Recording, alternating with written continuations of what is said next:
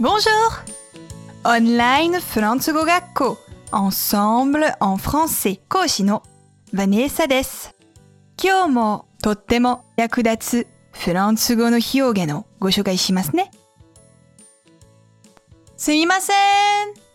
注文お願いします。はい、今行きます。さて、この今行きます。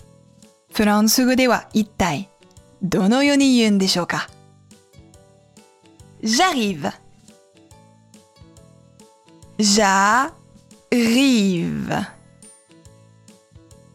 J'arrive. J'arrive. 私は着きますと言います。もうすぐあなたのところに着きますよという意味で使います。行くではなく、着くというのが面白いですね。ぜひ使ってみてくださいね。さて、もっとフランス語を勉強したいという方は、Ensemble のレッスンでお待ちしています。Au revoir! À bientôt!